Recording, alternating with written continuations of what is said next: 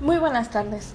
Una vez más, soy Erika, explicando otro de los temas en México que no nos enseñan en las escuelas y ni en casa.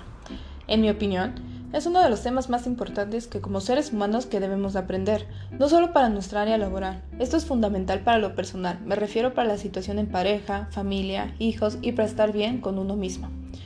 Para esta tarde me dedicaré a poner casos, dando consejos y tips sobre la inteligencia emocional en el área empresarial. Me enfocaré un poco más en las personas de 22 a 30 años que hoy en día son ingobernables y quieren emprender, pero para poder emprender necesitamos tener esta capacidad ya desarrollada, pues tienes que guiar a un grupo de personas a una meta común. ¿Qué es lo que realmente pasa cuando en nuestro trabajo no tenemos esta capacidad? Cuando estás a cargo de unas cuantas personas, pero no sabes cómo manejarlas? ¿Cuándo en vez de hacer un clima laboral bueno, solo somos negativos y vemos solo por nuestro bienestar? ¿Por qué tenemos bajo rendimiento y entregamos los resultados mal? Es sencillo, porque no tenemos la inteligencia emocional desarrollada, y eso nos afecta en nuestro trabajo.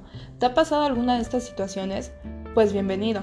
A mí me pasaba igual, hasta que empecé a investigar el por qué. Me recomendaron un libro muy bueno, La inteligencia emocional en la empresa, de Daniel Goleman. Si tienes este tipo de problemas, este libro te ayudará o te funcionará. No te va a resolver los problemas con una varita mágica, pero te va a ayudar a analizar tu manera de comportarte ante las situaciones laborales y con tus colaboradores. Recuerda que todo depende de uno. ¿Qué tanto queremos seguir en mejora continua? Esto me recuerda a mi antiguo jefe. Él me enseñó a ser una mala encargada. Me enseñó a ser un jefe, pero no un líder. Él no era un líder, él es de las personas que siempre tienen que tener la razón y nunca se equivocan y nadie hace mejor las cosas si no las hace él. Agradezco que fuera así porque sacó mi mejor potencial, pero no fue la manera. Hasta la fecha no regresaría a trabajar con alguien así.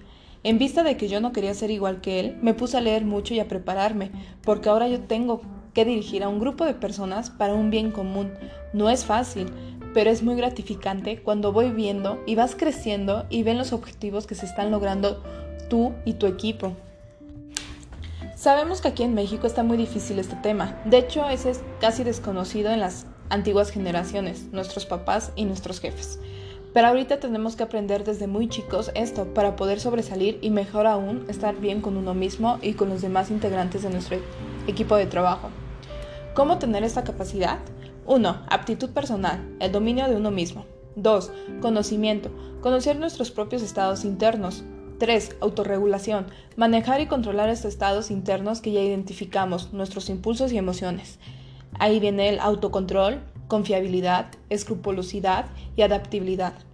4. Motivación. Esto nos facilita terminar o hacer mejor las tareas. Mencionaré algunos de estos subtemas. Afán al triunfo es esforzarse día con día. Compromiso. Debes de tener en cuenta que si no te comprometes jamás lograrás las cosas. Iniciativa. Tienes que tener ese impulso por hacer las cosas por ti solo y no depender que alguien te esté diciendo y ser optimista. Sé que es difícil, pero si nosotros empezamos a enfocarnos a ser más optimistas en los problemas que surgen en nuestra área laboral y no solo quejarnos, veremos mejores resultados y soluciones. 5. Aptitud social. El manejo de las buenas relaciones con nuestros colaboradores es un clima laboral excelente. 6. Empatía. Comprender a los demás, ayudar a los demás fomentando aptitudes positivas, haciéndoles ver que con oportunidad tener diversidad en el trabajo. Les diré algunos beneficios de tener esta capacidad desarrollada. Saber escuchar y comunicarse oralmente, dominio personal, confianza en uno mismo, motivación para trabajar, efectividad grupal, habilidades para la solución de problemas, habilidades sociales, que esto es influencia, tácticas para la persuasión, comunicación, tener un diálogo más fluido, establecer vínculos. Esto es una de las cosas más importantes. Si nosotros creamos estos vínculos con nuestros colaboradores, ellos empiezan a tener una mejor actitud y desempeño porque empiezan a tener confianza con uno mismo. Habilidades de equipo. Recuerda que absolutamente nadie puede hacer las cosas solo. Necesitas a un grupo de personas que te apoyen, que hagan un, una sinergia para poder lograr esos objetivos que tienes. Mi conclusión es que este tema es muy extenso y no podría acabarlo en una sola sesión de nuestro programa. Les quisiera dar consejos, tips, ya que son los más importantes.